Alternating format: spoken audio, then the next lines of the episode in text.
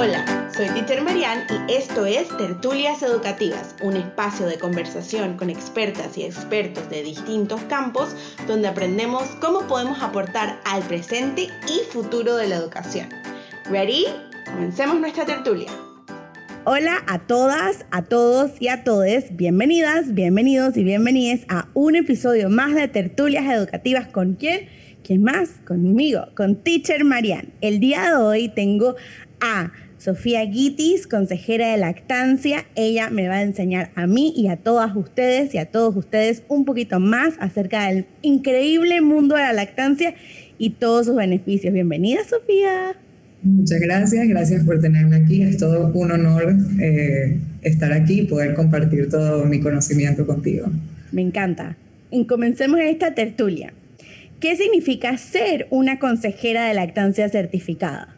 Bueno, realmente es estudiar eh, cualquier posible escenario, condición, etcétera, en cuanto a la lactancia y certificarte como ello para poder atender a madres que así lo deseen en base a los estudios y no la experiencia. Es muy importante siempre que si uno es eh, certificada como consejera de lactancia y aparte fuiste mamá y diste teta, eh, siempre guiar a la madre acorde a tus estudios y no a tu experiencia, porque ninguna experiencia es igual.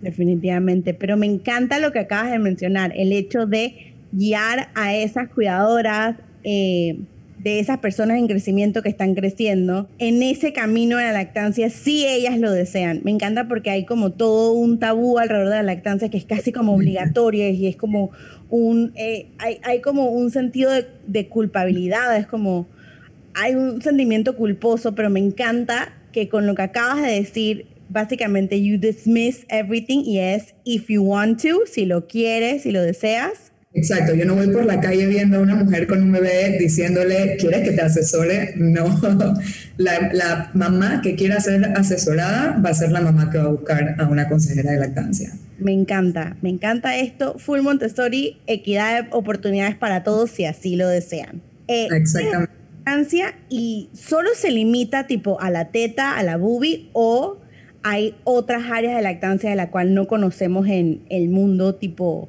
que no somos madres o no somos consejeras de lactancia? Claro, mira, la lactancia es el periodo de vida en el que las crías de los mamíferos eh, se alimentan de la leche materna que las madres crean para sus crías.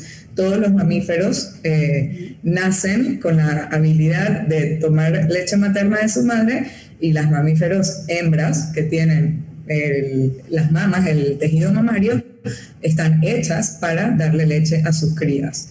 Hoy en día, gracias a tantos eh, aparatos tecnológicos como lo es la ordeñadora, hay un término que nació y se llama lactancia diferida, que es cuando la madre, por X o Y razón, eh, en vez de darle lactancia directa al bebé o a la cría, eh, se ordeña la leche materna y se le da en un método diferido, es decir, no el pecho, puede ser cucharita, vasito, dedo jeringa eh, y biberón.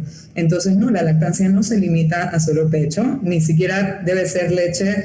Eh, por ejemplo, en Panamá tenemos el banco de leche materna en la caja del Seguro Social. Entonces, ahí hay muchos bebés que reciben leche materna en diferido de mamás que no son las suyas.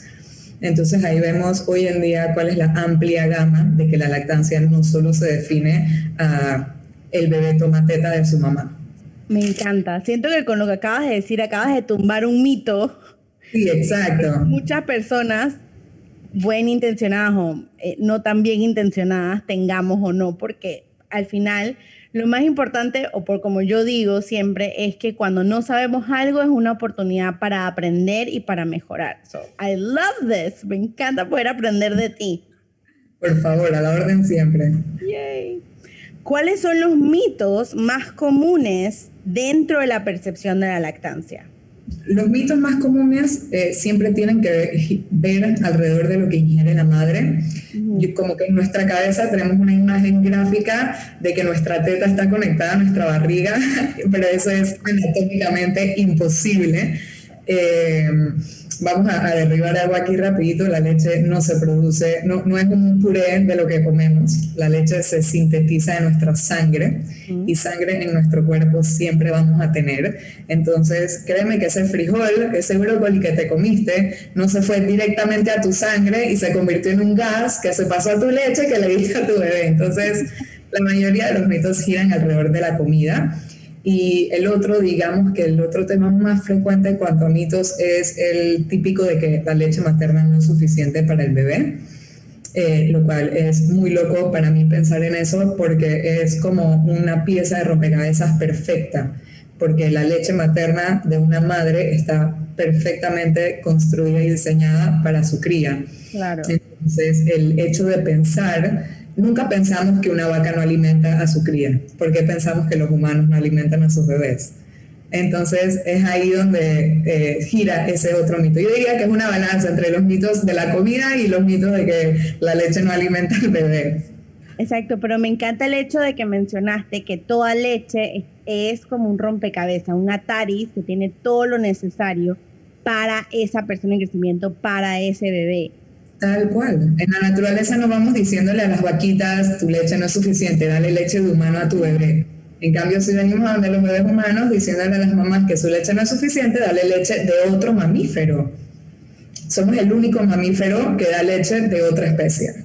Esto puede ser un poco como, eh, maybe estoy pasando como over a head or over on my own head, pero ¿de dónde nace este mito? O sea, ¿cuándo comenzó? Porque, por ejemplo, yo te puedo explicar que la educación tradicional comenzó en esta fecha debido a esto y esto y esto, pero este mito de que la leche materna no es suficiente para el bebé de esa mamá, ¿en qué comenzó? ¿Qué parte de la media influyó en este mito? Eh, pues nació todo con las industrias, eh, cuando salió la leche en polvo, los enlatados, tu vida va a ser más fácil si agarras una lata de sopa y la calientas en la olla, no tienes que cocinar. Eh, mira qué fácil, esta leche tiene todos los componentes que necesita tu hijo, ya no necesitas sacrificarte, sentir dolor, like we make it easier for you teniendo esto aquí, eh, dan algo externo, te lo muestran, te lo facilitan y le hacen un marketing impresionante. Yo no estoy diciendo aquí, yo no estoy satanizando en lo absoluto la fórmula cuando es necesaria, es necesaria y cuando se tiene que usar, tiene que usar y es una gran herramienta que usa cuando se tiene que usar. Exacto. Okay, estamos dando como un leve paseo en la historia. Exacto, estamos hablando del elefante en la habitación, así que ya se actualizó muchísimo eh, con todo esto de las comidas procesadas y ahí empezó todo y quiénes toda esta, propaganda nuestros bisabuelos y nuestros abuelos. Y así como una receta del arroz con pollo se pasa de generación en generación, las creencias también son generacionales. Y es más probable que una mamá que vio a su abuela, a su tía y a su mamá dar teta, ella misma de teta. Y es probable que una mamá que no vio a su familia dar teta, ella tampoco de teta. Claro, es lo que en psicología se conocen como cargas generacionales. En este caso es un poco más tangible porque es una cuestión de percepción y de lo que ves, casi una tradición como mencionaste como el ejemplo de arroz con pollo, pero en psicología entonces se habla de estas cargas de los traumas y que nosotras fuimos creadas en los ovarios de nuestras abuelas, etcétera, etcétera, etcétera, y todo eso tiene como su historial. Es nuestro trabajo ahora de codificarnos para poder ser esto nuevo. I love it, me encanta. Justo hoy estaba hablando de eso, de cómo esta nueva generación de madres, de cuidadoras primarias, de maestras, de psicólogas, estamos viendo la necesidad, casi que nos está chocando en la cara de cambio y estamos todas, todos y todas intentando hacer lo mejor que podamos para dar nuestro granito de arena, porque al final en verdad todas, todos y todos queremos como un mejor mundo, una mejor oportunidad, no solamente para nosotros, sino también para nuestras, nuestros pequeños. Sí, si no, no estarías aquí y yo no estaría aquí tampoco. Exacto. Por eso es que yo creé tertulias educativas, porque yo quiero saber de otras personas y entender de otras personas y nutrirnos mutuamente. Así es. Ahora, dentro de la lactancia, o sea, ¿cuáles son los factores que influyen en la lactancia o en el female presenting person, la persona que se presenta como femenina o tiene sus órganos femeninos y decide ser madre o cuidadora primaria al momento de tener o lograr una lactancia exitosa? Eh, uno de los factores más importantes, uno siempre va a ser la información a base de hechos estudiados, científicos y comprobados, y la segunda siempre va a ser el entorno sociocultural en el que esté la madre. Em, el apoyo que tenga esa mamá, la tribu que escogió esa mamá con la cual nutrirse en el embarazo y en el posparto, porque siempre el embarazo va a ser el momento ideal en el que uno empieza desde ya a tratar de entender lo que es la lactancia, y digo tratar porque you never fully understand hasta que tienes a tu bebé tratando de pegarle a la teta. Entonces, yo siempre les digo a las madres, por ejemplo, que toman una clase prenatal. Esto tú lo vas a archivar en tu cajoncito, en tu mente, lactancia. Y una vez tú estés en el posparto, no te vas a acordar, digamos, de todo porque vas a tener un cóctel de hormonas muy grandes en ese momento, pero vas a ir a tu cajoncito interno de lactancia, lo vas a abrir y vas a tratar de aplicar todo eso que aprendiste unos meses atrás ahora. Entonces, si tú, por ejemplo, en el embarazo no tuviste la oportunidad, no te interesó, no pensaste que fue importante, igual en el posparto no es tarde, eh, porque siempre la mayoría de los casos se pueden arreglar siempre y cuando tu entorno te vaya a apoyar en el tema, ¿ok? Que tu esposo escuche la clase, que la persona que va a cuidar al bebé escuche la clase, que todos los que estén viviendo en la casa escuchen la clase. Eh, porque si tú tomas solo la clase de lactancia y tú sabes que tu bebé está llorando porque puede estar en un brote de crecimiento, pero las otras tres personas no, esas otras tres personas van a ir a comprar la lata de fórmula cuando no es necesaria, eh, tú estando informada en un momento tan vulnerable, siempre vamos a ceder a la presión. Me encanta el hecho de que recalcas la importancia de la comunidad y siento que es algo que se puede trasladar o se puede transmitir o se, se puede traspolar a educación, se puede traspolar a emociones, se puede traspolar. Es que necesitamos regresar a esa mentalidad de entender que no somos islas, que nuestras personas en crecimiento no son islas tampoco. Siempre hay que rodearse de personas que compartan tus ideales. Si no va a ser el camino sumamente difícil y vas a pelear con todo el mundo que te lleve la contraria con lo que tú quieres hacer con tu hijo. Totalmente de acuerdo. I agree. Por eso es que, por ejemplo, yo le digo a las mamás con las que yo trabajo o a las cuidadoras primarias con las que yo trabajo, yo ahora soy parte de tu equipo, soy parte de tu tribu. Si tú necesitas hablar conmigo y mandar un mensaje a las 11 de la noche porque estás desbordada, porque no sabes qué hacer con tu persona de crecimiento, tuviste un mal día, tíramelo, dale, go for it. Y si yo me levanto a las 8 de la mañana el siguiente día por ser fin de semana, yo lo voy a leer y voy a validar tus emociones porque es lo que tú necesitas. Y yo voy a estar aquí para ti porque yo necesito que ustedes y sus personas de crecimiento entiendan que no somos islas, que necesitamos entender que somos seres psicosocio-biosociales. Ah, I love it. De lo que yo le digo a las mamás cuando me llaman, eh, porque un recién nacido no sabe que son las 3 de la mañana. No. Eh, puede ser un momento de colapso mm. eh, en una mamá. Entonces, eso también es parte de ser consejera de lactancia. No es solo ir a la cita, atender a la mamá y no, hay que dar un seguimiento. O sea, para mí el 90% de una asesoría de lactancia es el seguimiento que se le da al binomio madre-bebé. Porque eso tú no atiendes ni solo al bebé ni solo a la madre. Tú lo a todos como familia en ese momento. Exacto, pero me encanta, me encanta. I love it. Es que interesante en verdad. Ahora, ¿cómo puede tener el padre o el male presenting parent, la persona que se presenta como masculino, eh, un rol activo dentro de la lactancia de su persona en crecimiento o de su bebé? Ok, eh, la persona en la pareja que no deteta, sea hombre, mujer, etc., lo único que no puede hacer es dar la teta. Puede hacer todo lo demás. Love it. Cambiar un pañal, bañarlo, cargarlo. Eh, puede hacer absolutamente todo menos ofrecer su teta. Porque los hombres tienen pezones inútiles que no nos sirven a más. cierto Y eso, eso sí se pueden mostrar y a nadie le molesta y bueno, eso ya es otro tema. Pero eh, volviendo al tema de qué puede hacer un padre. También pasa mucho que el papá se siente un poco alejado, eh, siente que no puede contribuir mucho porque ahí este bebé solo quiere teta. Y como la teta la tiene mami, el padre puede sentirse que no es parte de ese nuevo binomio. Entonces, siempre les digo, una gran herramienta a los padres durante esos primeros meses que el bebé casi que lo único que hace es tomar teta, es el piel con piel porque se crea, eh, eh, creas el vínculo, que es lo que quiere siempre el papá. Yo quiero tener un vínculo con mi bebé, quiero, sácate leche para poder darle un biberón y yo sentir ese vínculo, pero sabemos que el biberón puede ser un poco de interferencia las primeras semanas. Entonces, ¿qué puedo hacer si no le puedo dar de comer? Que es básicamente lo único que hace.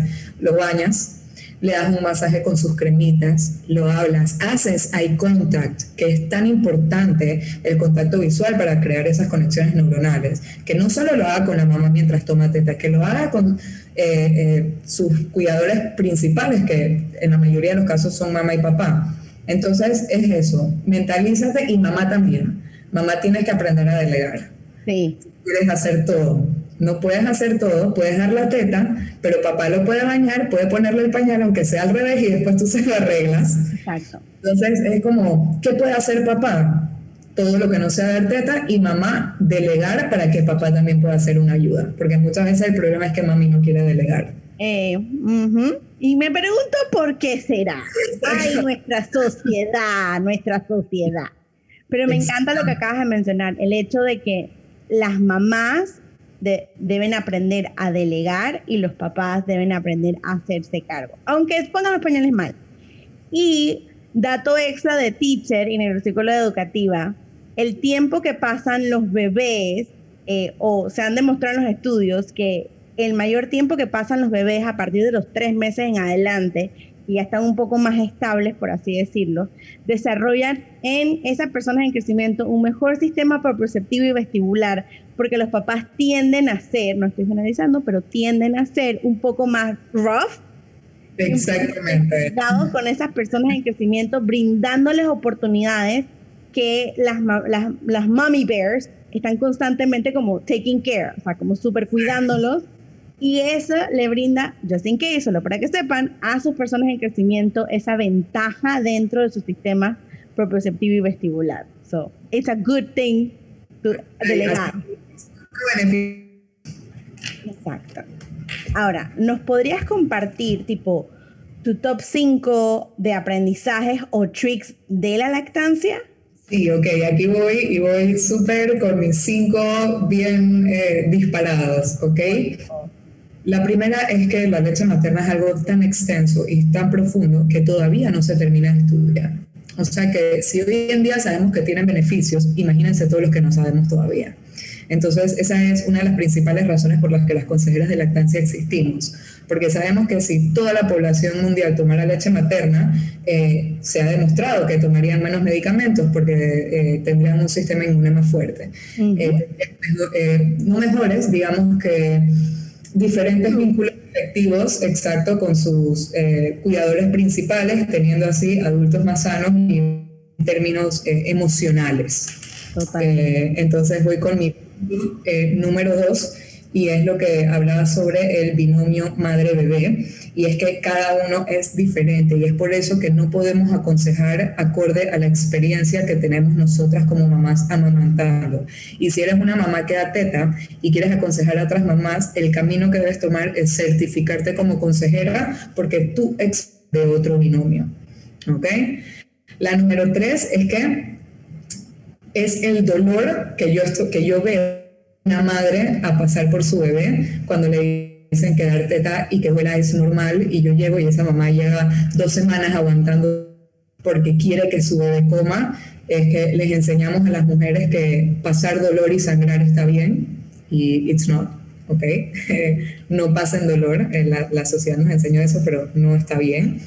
La cuarta es que cada mamá y cada bebé son mundos tan diferentes que si tú eres una mamá que tuviste dos lactancias exitosas y vas por tu tercera y estás presentando dificultades, no quiere decir que fallaste.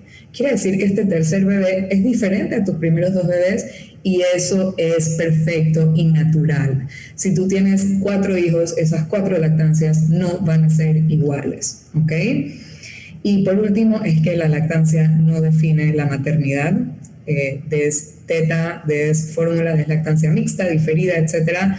La lactancia no es algo que define, no es un rango de, del uno a la lactancia, qué tan buena mamá eres. No, ¿ok? La lactancia jamás va a definir la manera en la que tú eres como madre.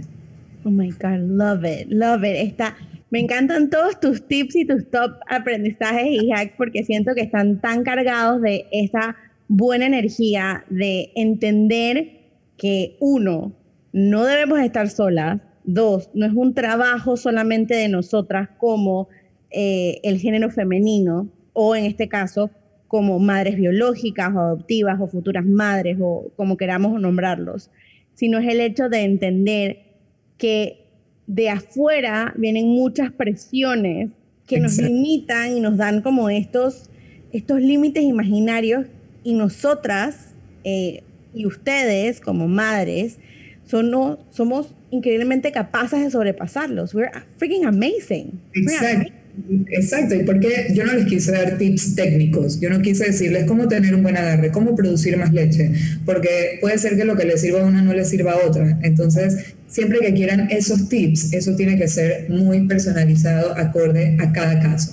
Por eso a mí me van a escuchar diciendo para subir tu producción o ta, ta, ta. No porque lo que funciona para uno no funciona para otro. Exacto, y es por eso que tienen que llamarte y contratarte, porque personalizado que no hay mejor servicio que el que está para eso, es algo, eso es algo importante, cómo escoger tu consejera de lactancia, eso es como escoger un médico, un psicólogo, un psiquiatra, tienes que sentir la química. De nada sirve que me llames porque te recomendaron conmigo, porque eh, todas tus amigas se atendieron conmigo, entonces tú también, pero no sientes la vibra. Ah, ah, yo no soy la persona para ti si tú no sientes que yo voy a congeniar contigo. Tú sigues tu búsqueda y hasta que encuentres a alguien que tú digas, ella me suena, entonces la llamas. Me encanta, me encanta tu honestidad y esto es algo que tiene que pasar en todos los rubros. Totalmente. psicólogos, consejeros, todo lo que tenga que ver o lo que esté debajo de ese paraguas de humanidades o de tratar con otras personas. If you don't feel my vibe, I'm not for you y no me voy a sentir ofendida en absoluto. Just you, I love. Exacto. I love it, me encanta. Ok, para terminar, y vamos a hacer nuestra ronda humanizadora, porque al final queremos compartir, o mi intención es poder compartir, además de toda tu sabiduría como experta, también demostrarle a las personas que nos escuchan que seguimos siendo humanas y como bajar un poquito, que nos puedan bajar de ese pedestal de expertas y sentir que podemos conectar a nivel de humanos. Cuéntame, Sofi, te puedo llamar Sofi con todo tu cariño. Eh, ¿Cuál es tu color favorito? Mi color favorito es amarillo. Me encantan las personas que les encanta el amarillo. Normalmente son personas como súper energéticas, al mismo tiempo como súper sí, conservadoras también. ¿Playa o montaña? Montaña, all the way, nada de arena, nada de calor, nada de sudor. Ok, okay. fair enough, fair enough. ¿Y cuál es tu hobby o si tienes algún hobby favorito que te guste mucho? Cocinar, mi carrera principal fue gastronomía y alta cocina, así que primero cocinar y leer.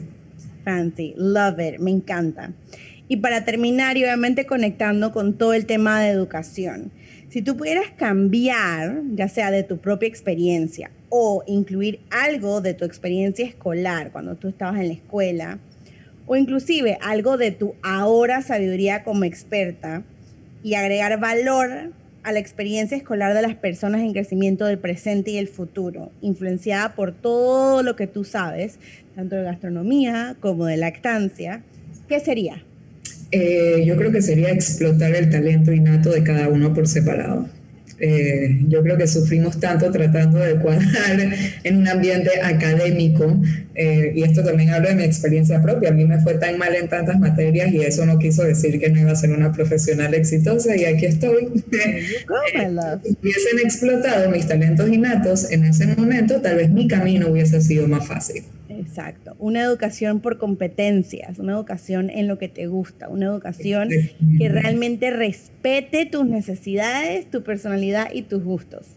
Así hope, esperemos que en el futuro podamos lograr eso en todas las escuelas, no solamente las particulares a las cuales eh, los grupos socioeconómicos más elevados tienen acceso a, sino también para las escuelas públicas, no solamente de Panamá, sino que esperemos próximamente de toda Latinoamérica. Ese es el sueño porque tendríamos profesionales increíbles en cada rubro. Sería genial. Sí. Sería genial. Sofía, muchísimas gracias. Ha sido un placer tenerte aquí, ¿no sabes? Así es que estoy segura que vamos a tener otro episodio porque te voy a hacer mil preguntas más en otro episodio. La lactancia me parece un tema súper interesante. Y además de eso, dentro de la lactancia también hay eh, cosas que conectan con todo lo que son los músculos orofaciales, el habla. Así es. We will have a second episode. No se preocupen. Nos vemos pronto, hasta la próxima. pronto, hasta la próxima y muchísimas gracias. Gracias. Bye. Qué gusto fue tenerte aquí en Tertulias Educativas. Si tienes alguna duda o te gustaría tener una tertulia educativa conmigo, me puedes contactar en mis redes sociales como arroba soy tutora. Instagram, Facebook, YouTube, LinkedIn, you name it, I'm there. Muchísimas gracias y nos vemos en la próxima tertulia educativa.